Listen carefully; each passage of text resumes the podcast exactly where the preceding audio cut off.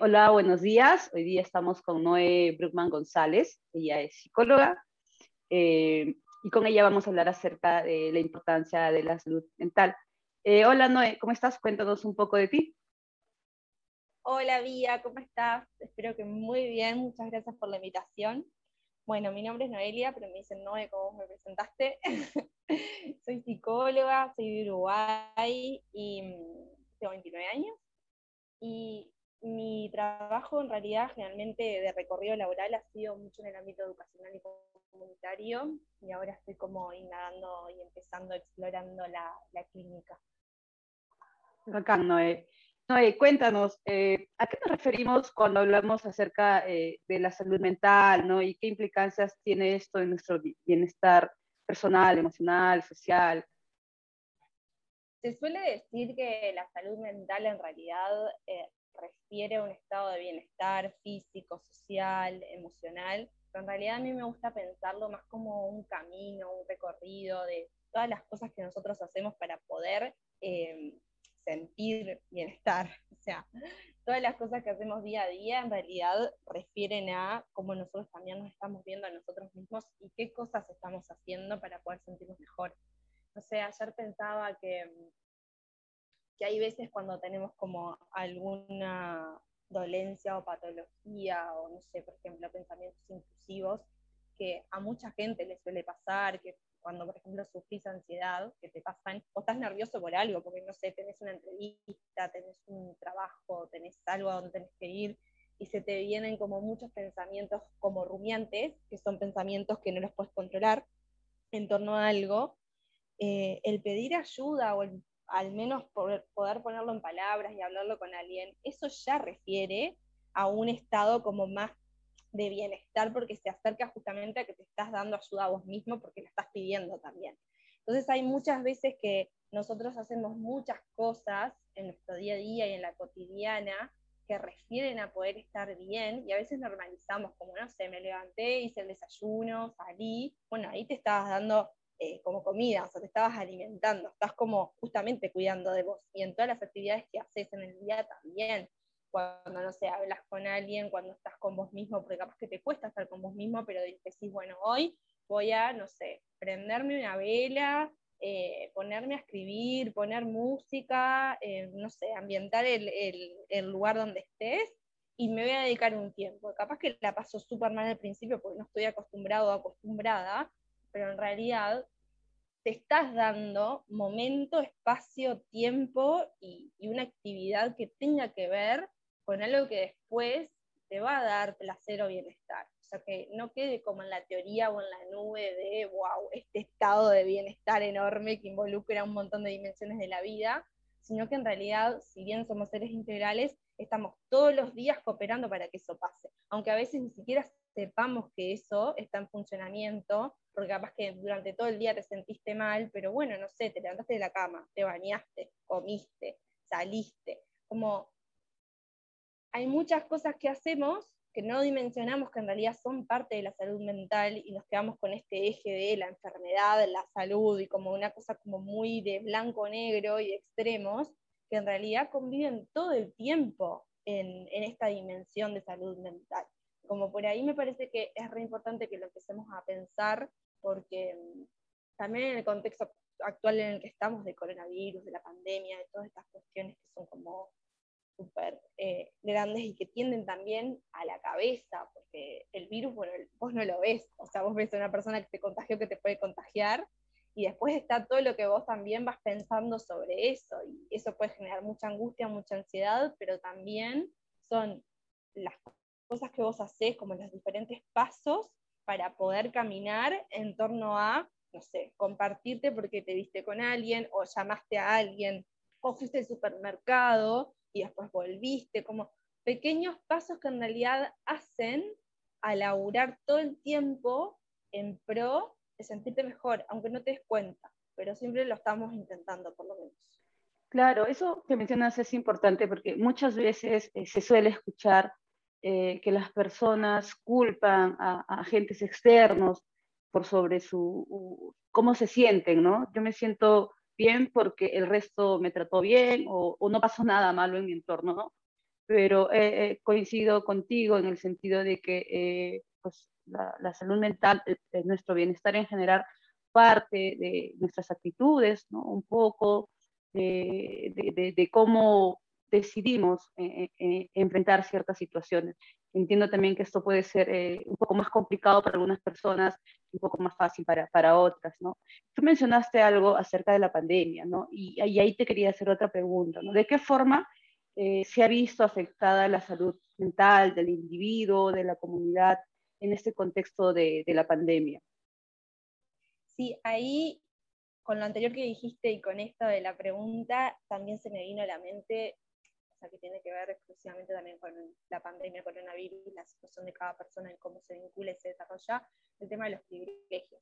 Porque mm, obviamente que no es lo mismo, no sé, padecer una patología o empezar a identificar mucho estado de angustia, de ansiedad en un contexto privilegiado de, por ejemplo, tener para comer todos los días, poder bañarte, tener donde dormir, tener con quién vincularte, o sea, una red de apoyo y un sostén, poder quizás pagar un tratamiento con psicólogo, psiquiatra o nutricionista o ginecólogo en el caso de lo que sea.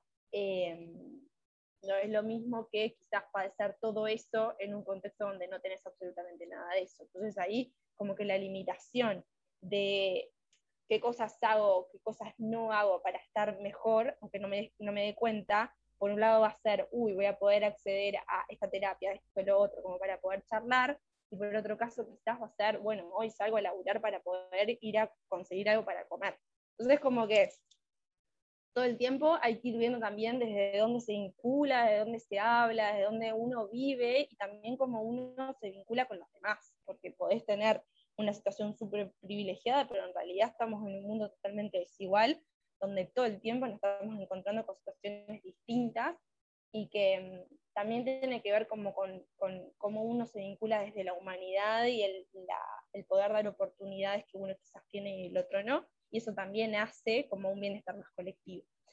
Eh, en el tema de, yendo más bien al tema de la pandemia en sí, eh, yo creo, y por lo que he dimensionado y por lo que he visto, que también esto se pone de manifiesto el tema de los privilegios, el tema de qué atención podemos tener, qué atención no podemos tener, eh, obviamente que con el tema del encierro depende también de cada país. Por ejemplo, yo estoy en Uruguay, que es un país donde la pandemia, eh, obviamente que sigue en curso porque está en todos lados, en todo el mundo, pero no tuvimos como la obligatoriedad de quedarnos adentro de nuestras casas por ley, por así decirlo, como lo tuvieron otros países. Eh, Sí, al principio del año pasado fue súper difícil, los primeros meses en todos los países, porque nadie sabía que era el coronavirus, teníamos como todo un miedo como súper alterado sobre qué iba a pasar.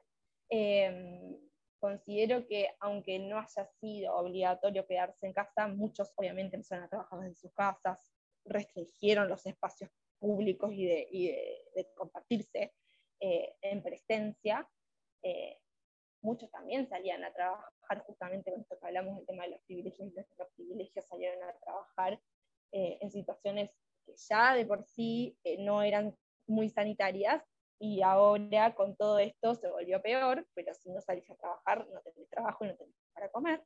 Eh, no tenés tampoco para el alcohol en gel, ni, ni para limpiarte como, como te dicen. y en muchos casos tampoco tenés agua potable que eso ya obviamente tiene que ver con cosas como más de políticas públicas que exceden a, eh, no sé, ciudadanos. Claro, pero es, es, obvio que eh, las situaciones de precariedad, ¿no? Eh, mientras uno está más expuesto a estas situaciones, menos bienestar o menos acceso a servicios de salud mental va a tener, ¿no?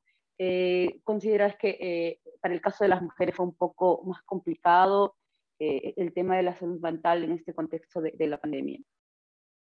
Yo creo que en este contexto se empezó como a poner la lupa mucho más en cómo cada uno o cada una eh, trabajaba, se vinculaba, qué hacía dentro de su casa, qué no hacía dentro de, su casa. Justamente pensaba eh, hace un rato en, en, que hay muchas personas que capaz que a su casa iban cinco horas por día o seis, o no sé, siete a dormir, por ejemplo, y después toda su vida estaba externa afuera, del trabajo, lo social, lo vincular, espacios físicos, o sea, para hacer actividad física, todo tenía que ver con el afuera. Y muchas veces, mucha gente, muchas personas, sí, capaz que vivían en sus casas eh, mucho más tiempo. Entonces también era como poder regularse y poder adaptarse. Por un lado, primero a tu casa, como volver a reconocerla, decir, bueno, esta es mi casa, acá tengo que convivir muchas horas del día ahora porque tengo que restringir la salida. Eh, y en el caso de las mujeres, lo que yo pude evidenciar trabajando hasta hace poco en, contextos comunitarios como muy, muy fuertes, em, como la triple jornada estuvo como muy fuerte. O sea, las mujeres, eh, las que son lideresas comunitarias, por un lado, o sea, llevan a, cabo todas las cosas comunitarias del barrio, por otro lado, eh, la crianza de los hijos, por otro lado el trabajo, si es que lo tienen.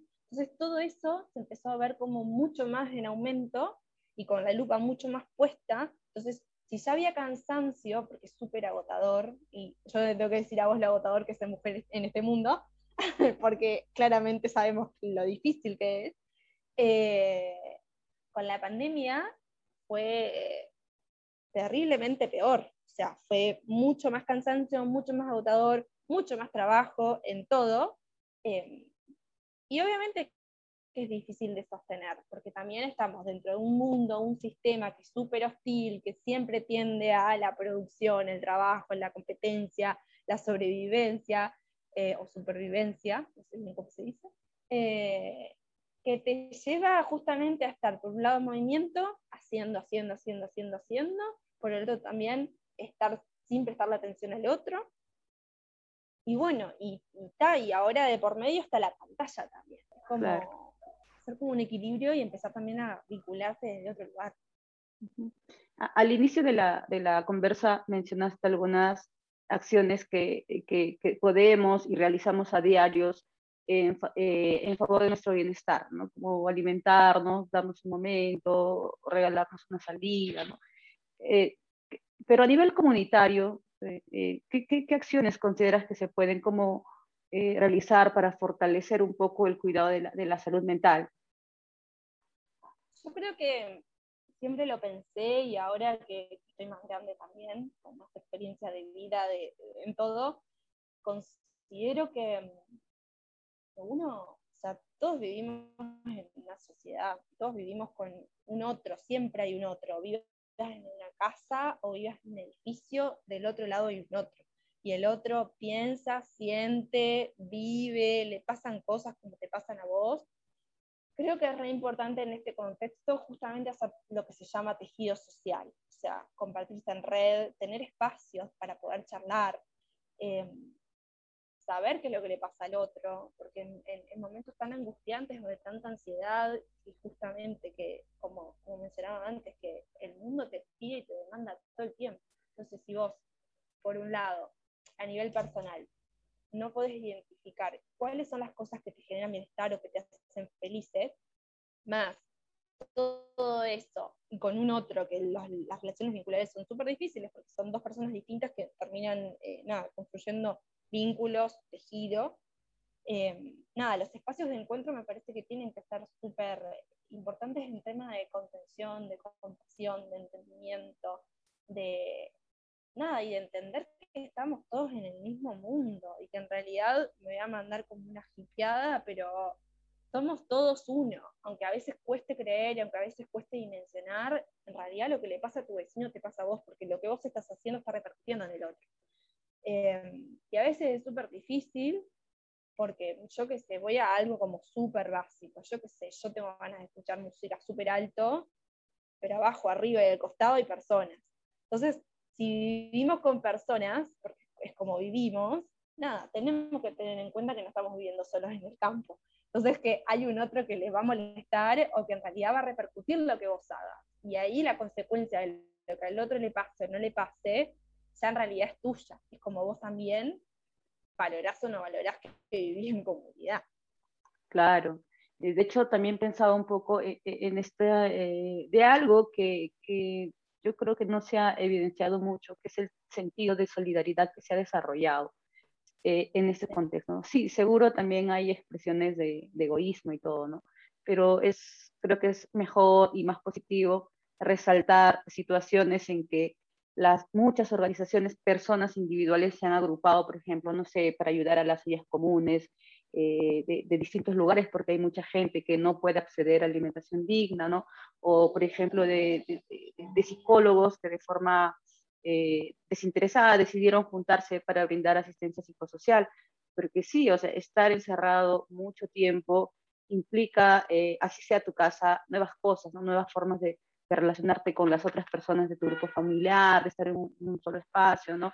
Genera, puede generar situaciones de estrés, de violencia también, que es algo que, que, estadísticamente se ve, ¿no? Las situaciones de, de, de, violencia hacia la mujer se han elevado exponencialmente en este contexto, ¿no?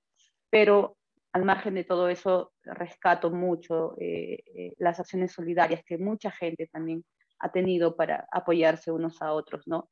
Eh, creo que otro agente importante que, que, debería estar en este tema de la salud mental es el Estado, ¿no? desde tu experiencia, ¿cuál consideras que debería ser como el rol de, del gobierno, del Estado, respecto de la salud mental comunitaria, individual de la población? yo creo que si, si concebimos al, ser humano como un ser integral, ahí estamos atravesados por diferentes dimensiones que nos componen, desde el acceso a la vivienda, el acceso a la alimentación, el acceso a la salud, el acceso a lo recreativo, el acceso a, todo. Es re importante que el Estado esté y que pueda proveer de todo y que hayan políticas sociales, políticas públicas que apunten justamente a que la persona se pueda desarrollar como una persona, no como un individuo, sino como un sujeto de derecho. Y en temas de salud mental también, o sea, que existan espacios en hospitales, que se armen eh, nada, diferentes programas de prevención y de, tratamientos específicos es fundamental y que tengan que ser gratuitos, porque la, salud mental, el bienestar de las personas no tiene que ser privatizado, no tiene que ser, si yo puedo pagar, puedo acceder a, por ejemplo, un tratamiento psicológico, si yo no puedo pagar, no accedo, o, accedo a uno de menor calidad porque es algo mucho más rápido que lo que en realidad cada persona eh, necesita.